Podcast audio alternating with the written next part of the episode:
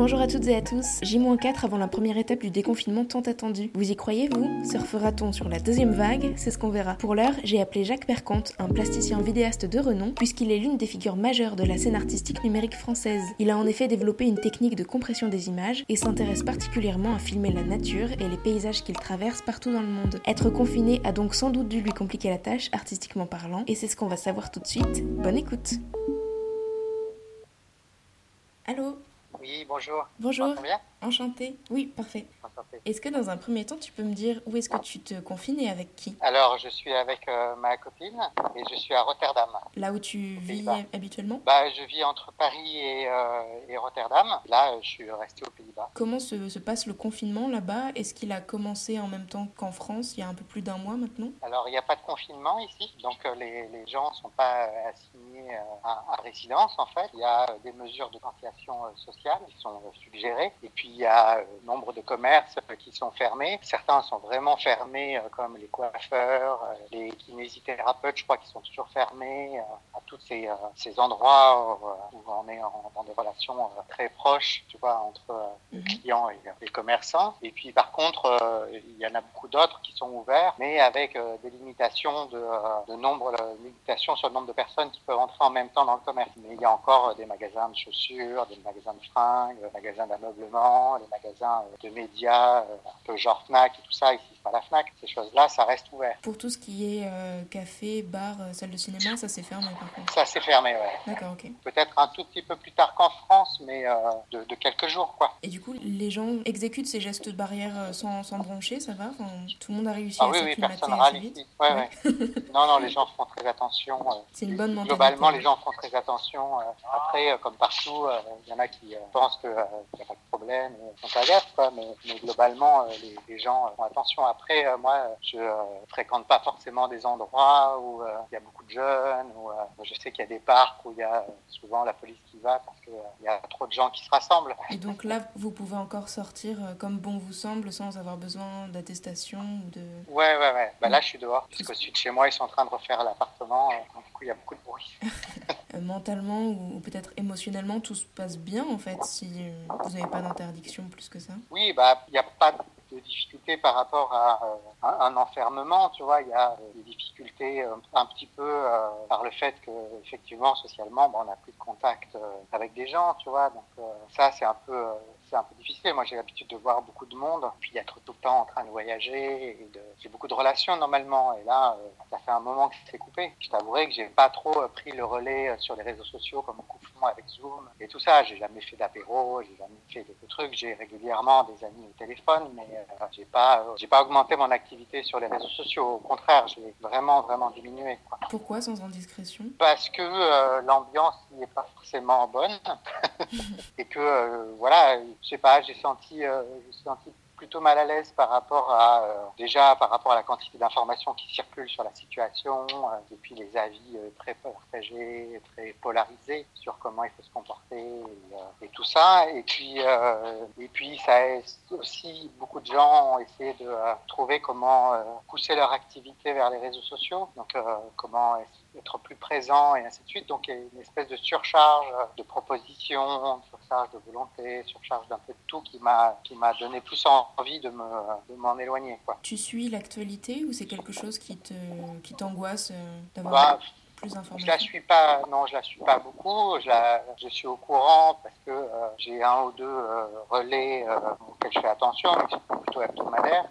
Ici, il y a, dans les francophones, il y a une, une épidémiologiste et, et un anesthésiste font une, une lettre mensuelle, euh, hebdomadaire sur euh, la situation, sur la recherche, euh, sur comment les choses se passent. Ça, je le suis, tu vois, par rapport à le Mhm. virus. Mais après, je regarde plus trop les news. je, regarde, je le regarde une fois tous les 10-15 jours, quoi, un peu moins. J'aimerais bien qu'on parle un peu de ton, de ton travail. Jacques, tu es plasticien vidéaste. Alors tu m'arrêtes si je dis n'importe quoi, mais euh, tu as développé une pratique autour du paysage numérique, une pratique qui se décline euh, à la fois à travers des films linéaires qui sont diffusés en salle, ou bien des films génératifs proposés pour des lieux d'exposition. Tu fais aussi des performances euh, audiovisuelles, de la photographie des installations, et à chaque fois tu interroges le rapport culturel et, technique que nous construisons avec la, la nature. Est-ce que tu peux parler un peu de la jeunesse de ton, de ton travail? Comment tu as développé en fait cette interrogation et cette pratique vidéo en particulier? Bah, La jeunesse de mon travail, elle remonte un peu à,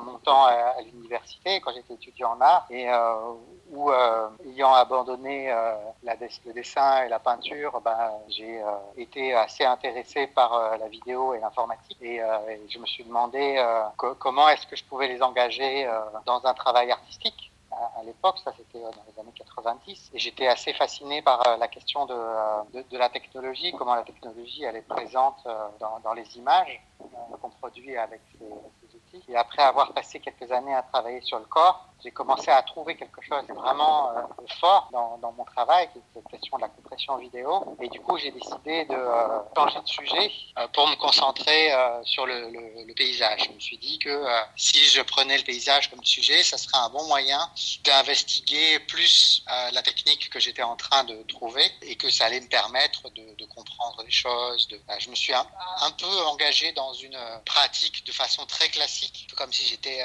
en train de peindre et que je décidais euh, de chercher comment une technique en particulier allait me permettre d'exprimer des choses. Quelque part, ça, euh, au début des années 2000, et j'ai toujours pas arrêté. Je suis toujours dans cette voie-là d'investiguer euh, avec cette technique mon expression. Et quelqu'un qui découvrirait tout à travers ton travail verrait des plans en mouvement très picturaux et, colorés, très esthétiques aussi. Et tu parlais justement de, de la compression. Donc c'est une technique que tu as, as, mis en place très tôt. Est-ce que tu peux expliquer pour celles et ceux qui ne savent pas forcément de, de quoi il s'agit? Alors, je travaille avec la, la compression vidéo. Alors, mon, mon travail est vraiment, euh, je filme beaucoup, donc je suis souvent avec des caméras euh, à saisir des images en mouvement. Et en fait, mon, travail, il vient de euh, ce que sont ces images-là euh, depuis un, moment, quoi, dans, dans, les machines euh, qui servent à, capturer des images, que ce soit des caméras ou des appareils photo, ce sont euh, essentiellement des, ordinateurs, en fait. Et des ordinateurs avec un, un bloc optique euh, qui permet de canaliser et de travailler la lumière pour l'enregistrer d'une certaine manière. Et en fait, cette certaine manière d'enregistrer les images,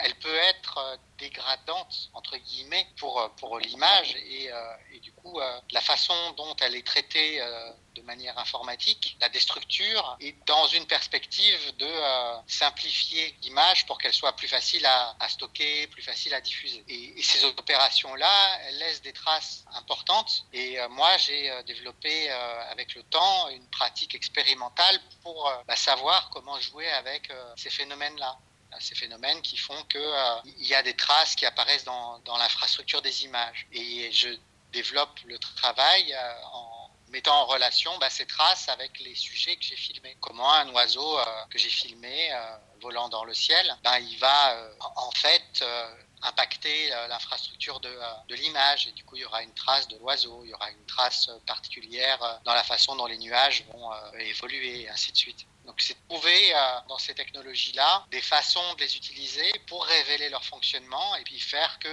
bah, finalement on, on ait une lecture un peu de l'image euh, qui soit entre ce qu'on est en train de voir et qu'on comprend et puis sa matérialité. Tu vois, c'est là, là c'est très proche de la peinture, quoi. -hmm. C'est très proche de euh, ce qu'on connaît de la peinture euh, particulièrement en Occident. Et justement, depuis les années 90, euh, la technologie a quand même fait beaucoup de progrès, a beaucoup évolué. Est-ce que ça a influencé ta pratique? Alors oui et non, ça a influencé dans le sens où cette évolution, elle permet d'avoir des outils qui sont plus performants, c'est-à-dire qui peuvent permettre, qui permettent de faire plus de choses d'une certaine manière, mais qui permettent pas forcément de faire des nouvelles choses, qui permettent, euh, tu vois, de traiter plus d'informations, de travailler avec des images plus grandes, par exemple, ou euh, de travailler avec des volumes d'images plus importants. Mais euh, dans la réalité, ces évolutions techniques, elles ont euh, pas bouleversé beaucoup les réalités de l'image telles que moi je les travaille depuis le début des années 2000. La compression vidéo, là où elle était plutôt minoritaire, tu vois, début des années 2000, puisqu'il n'y avait pas encore trop de, services de streaming euh, à l'époque, euh, elle est devenue quelque chose de vraiment fondamental aujourd'hui, où euh, ben, tout travaille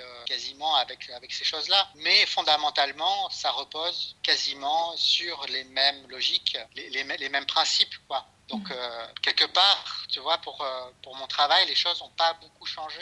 J'ai juste plus de facilité à le faire maintenant qu'il y a 20 ans. Tu es le, chef de file un peu de cette pratique en vidéo, mais aujourd'hui, bon nombre d'artistes ou même de musiciens pour faire des clips utilisent des, des, plugins pour faire des glitches, tu vois, dans leurs images. C'est des choses qui, qui, se font très rapidement et sans forcément avoir questionné cette démarche. Qu'est-ce que tu penses de ça? Pas grand-chose. bah, je me, déjà, je me sens pas du tout chef de file, tu vois. Historiquement, euh, je suis là peut-être depuis plus longtemps, mais euh, pour moi, il n'a jamais été question, euh, tu vois, d'appliquer des effets aux images. Pour moi, il est question de travailler l'image comme un matériau, et c'est le chemin que, que j'ai emprunté. Cette question de la compression, tu vois, je me rattache pas du tout au glitch. le glitch, c'est quelque chose qui appartient à des gens qui l'ont théorisé et, qui, qui, savent ce que c'est. Moi, tu vois, le glitch, pour moi, depuis toujours, c'est quelque chose qui est lié à la musique, puisque c'était vraiment le nom d'un mouvement dans la musique électronique dans les années 90. Donc du coup, j'ai pas pas beaucoup de liens par rapport à, avec ça, tu vois. On m'avait proposé euh, à plusieurs reprises vers, vers 2005, 2006, 2007 de déposer un brevet sur euh, les, méthodes que j'utilise et j'ai jamais voulu bloquer ces choses-là puisque j'estime que euh, tu vois, c'est des trucs qui sont naturels de trouver, naturels d'utiliser et il n'y a pas de raison de les, de les enfermer. Moi, ce qui fait la différence entre les, travaux, c'est la façon dont on fait les choses. Et les gens qui appliquent des effets aux images, ben, tous, ils appliquent la même façon de faire des effets à peu près aux mêmes images. Il n'y a pas beaucoup de, il n'y a pas beaucoup de choses qui se passent là-dedans. Quoi. Donc, euh, c'est assez rare que je vois des images intéressantes euh, euh, où je me dis, tiens, il a réfléchi, ou tiens, il se passe quelque chose véritablement, plutôt que, tiens, il avait envie de faire un glitch et puis il a trouvé un plugin ou il a regardé un tutoriel sur YouTube et, et puis il l'a appliqué aux images. Donc, tu vois, mais ça me fait rien, ces trucs-là. C'est pas trop mon histoire et libre à chacun de faire ce qu'il a envie de faire. Quoi. Ce, que, ce que ça me fait, si ça me fait quelque chose, tu vois, c'est que je me dis, bah tiens, j'aimerais bien voir quelque chose de nouveau, quelque chose que je connais pas, parce que c'est pas possible qu'il y ait que euh, cette méthode-là, euh, ça ou le pixel sorting, tu vois, qui est notre technique, tu vois, ça on l'appelle le data moshing. C'est un nom qui est arrivé longtemps après que j'ai commencé à utiliser ces techniques. Et moi, j'ai jamais donné vraiment de nom à ça. Il y a, Nicole qui m'avait demandé, Nicole Brenels qui m'avait demandé de poser un nom sur ces techniques. J'avais passé plusieurs jours à tourner en rond pour savoir comment est-ce que je pouvais appeler ça, parce que j'avais pas envie de l'appeler, parce que pour moi, c'est pas une méthode que j'applique comme ça à gauche à droite, tu vois, c'est un truc qui se réinvente à chaque fois, quoi. Et, euh, et fondamentalement, les, comment dire, les, enfin, les fondements de, de ces techniques-là, c'est les fondements de la compression vidéo. Donc, du coup, il n'y a pas, il a pas besoin d'un autre nom puisque j'utilise ça. Quoi. Et j'avais appelé ça, euh, je sais même plus comment j'ai appelé ça. compression dansante de données. j'avais envie de donner un, nom un peu poétique à, ça. Il n'y a pas, euh, tu vois, je revendique pas, forcément, pas forcément de paternité ou quoi que ce soit euh, par rapport à tout ça, quoi. Mais par contre, j'aimerais voir des choses que j'ai pas vues. J'aimerais que des gens produisent des images vraiment fortes avec ces outils-là en dépassant leurs limites. J'ai enseigné l'année dernière à, à Lumière et donc c'est ce que je disais au chef opérateur, quoi. C'est que je comprends difficilement comment, euh, à une époque où on a autant de moyens pour travailler les images, bah, il y a si peu de choses qui se passent. De révolution, quoi. De révolution, et puis voilà, et puis esthétiquement, euh, il n'y a pas de bouleversement. Il y a, y a, vraiment une nécessité euh, d'inventer de travailler ces outils, mais ça, ça vient essentiellement du fait qu'il y a peu de pratiques expérimentales. Donc du coup, les, les gens, ils appliquent que ce qu'ils connaissent, et, et c'est le problème. L'enjeu, je pense qu'aujourd'hui, c'est de, de, faire des images qui sont un peu nouvelles, plutôt que de réitérer à l'infini euh, des images qui existent déjà. Quel est ton rapport au, beau ou à l'esthétique dans ton travail? C'est une question compliquée parce que c'est un rapport, euh, je ne pense pas au beau comme un standard. Euh, je pense que c'est un, une question de goût et de style. Et mon style et mon goût tendent vers quelque chose qu'on peut rapprocher de joli, tu vois, je dirais pas beau, mais joli. et, et voilà, quoi. Mais il n'y a pas, j'ai pas une pensée en ça c'est beau, ça c'est moche. Quoi. Euh, je travaille et puis quand, euh, quand c'est euh, ce que j'aime, même, même pas, tu vois, c'est même pas quand, quand, quand j'estime que c'est arrivé quelque part, je m'arrête et je sais pas trop, tu vois, ouais, je sais pas trop qui est beau ou pas. Quoi. Après, mes sens, ils sont très sensibles visuellement et, j'ai tendance à, à, ouais, à être d'abord touché ouais, visuellement et, et, sensible énormément à la musique et au son. Voilà, après, j'ai une culture de la peinture très forte, mais qui n'est pas une culture qui guide euh, ce que je fais. Je me dis pas, euh, tiens, je vais euh, faire un truc un peu comme Van Gogh ou comme Seurat. J'ai pas une peinture en, particulier dans la tête. Mais par contre, chaque fois que je vais vers une exposition, ben, j'ai tendance à aller vers des expositions de peinture. Je vais pas rarement voir des trucs de vidéo ou numérique parce que j'ai pas d'intérêt particulier pour le médium en soi. J'ai des intérêts par rapport à des artistes ou par rapport à des pratiques, mais mais pas par rapport à des questions techniques particulières, quoi. Et je rebondis sur ce que tu viens de dire, que tu t'arrêtes quand visuellement tu sembles satisfait. C'est en fait c'est la même problématique qu'un peintre pourrait se, se poser, à savoir quand est-ce qu'un tableau est fini ou non. C'est un peu ça.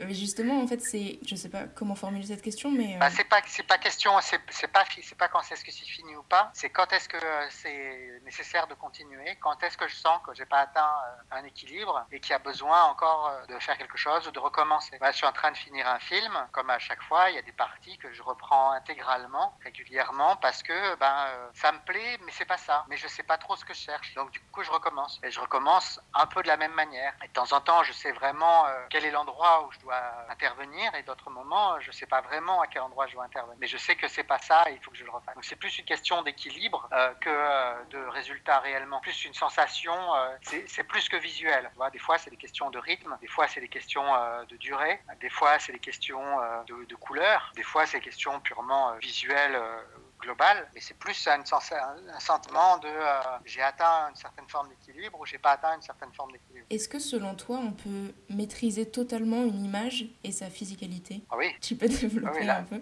bah, L'informatique sert à ça, en tout cas, puisque euh, tu peux travailler, tu peux produire une image euh, qui est complètement maîtrisée, qui est simplement le résultat d'un calcul où tout est déterminé. Et, et donc, du coup, il n'y a pas du tout d'aléa dans le résultat. Le résultat étant informatique, tu vois, informatisé, c'est que des données, bah, tu peux le, recopier, le diffuser quasiment euh, à l'identique. Euh, voilà, l'informatique sert à, maîtriser euh, la stabilité. Ça sert à, faire en sorte que les choses soient telles qu'on veut qu'elles soient. Et puis une fois qu'on a atteint cet état, il est, il est quasi inaltérable. Donc c'est pas du tout ce que je fais, hein, mais c'est possible, oui. J'aimerais maintenant qu'on parle un peu de l'inscription de tes films dans un, dans un territoire. Quand tu produis, en fait, tes, tes projets naissent d'un ancrage très fort dans un lieu. Je pense par exemple à, Après le feu qui, euh, qui traverse Ajaccio. Dans Libre, l'avenir en rose, on assiste à un, coucher de soleil qui d'ailleurs fait penser au coucher de soleil à Grasse de, de Valoton. Tu as dernièrement euh, diffusé une vidéo tournée dans les gorges de l'Ardèche. Qu'est-ce qui te fait choisir un lieu plutôt qu'un autre? Je sais pas. C'est peut-être ça la part d'aléatoire alors.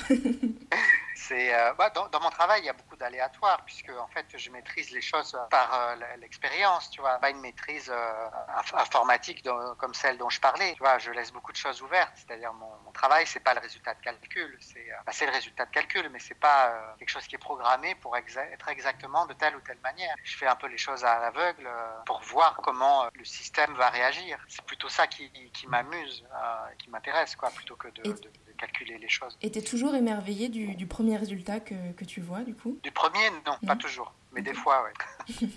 mais pas toujours, parce que euh, souvent, je le sais, hein, je le connais un peu, ce résultat. Et des fois, euh, je vais euh, essayer de le reprendre parce que j'ai pas envie de voir exactement celui-là. Donc, du coup, je vais le, le réinvestiguer. Mais pour revenir à, à, ce qui manque dans les lieux, c'est souvent, bah, c'est mes voyages. Quelque chose m'amène à tel endroit, et puis coup, je vais, euh, je vais regarder là où je vais et puis je vais essayer d'avoir une relation avec cet endroit-là un peu particulière si ça me plaît. ça a été le cas avec Madère où, euh, où j'avais très envie euh, d'aller à partir du moment où j'ai été invité. Tu vois, avant que j'y sois invité, j'y pensais pas trop à cette île. Puis quand j'ai commencé à regarder, j'étais invité là-bas pour un festival de cinéma et, et du coup, j'ai transformé mon voyage pour le festival en, en tournage.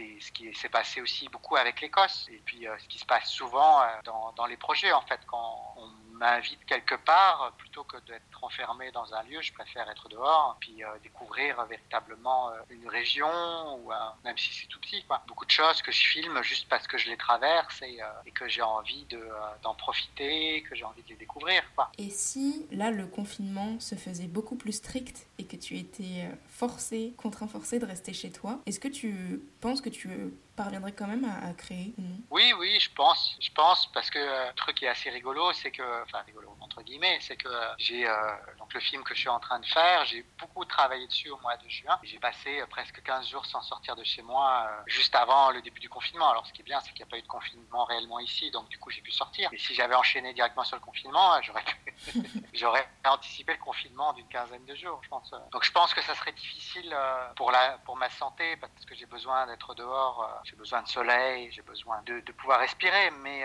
ce qui me manque vraiment, c'est de pas être en ville. Tu vois, ce qui me manque vraiment, c'est euh, la nature c'est de, sortir de l'espace urbain, tu vois. Alors si j'étais à Paris, j'aurais le même problème. Ce qui me manque, c'est de pas pouvoir aller en montagne ou pas pouvoir aller en forêt. Puis plusieurs jours, tu vois, d'être vraiment euh, quelque part pour en profiter, quoi. Je me rends compte que euh, avec le travail que j'ai eu ces derniers temps, bah, j'ai pas, euh, j'ai pas été vraiment dans la nature plusieurs jours d'affilée depuis depuis le début de l'année, enfin même depuis euh, peut-être euh, décembre, janvier. Et tu revois tes films du coup pour, euh, pour t'évader un peu Non, bah, je travaille sur un nouveau film et puis je travaille sur un, projet de danse pour la rentrée. Donc du coup, je travaille avec des images de nature de toute façon. Donc j'ai pas, je regarde pas forcément mes, mes films, tu vois, mais je regarde mes images. Je travaille avec mes images. Je suis en rapport avec, avec de toute façon avec quelque chose de naturel, quoi, au départ. Dans ta vidéo libre, par exemple, on entend le, bruit de la mer. Est-ce que tu enregistres nécessairement le, son quand tu tournes tes images ou pas? Est-ce que ça t'aide après pour euh, penser la musique euh? Oui et non.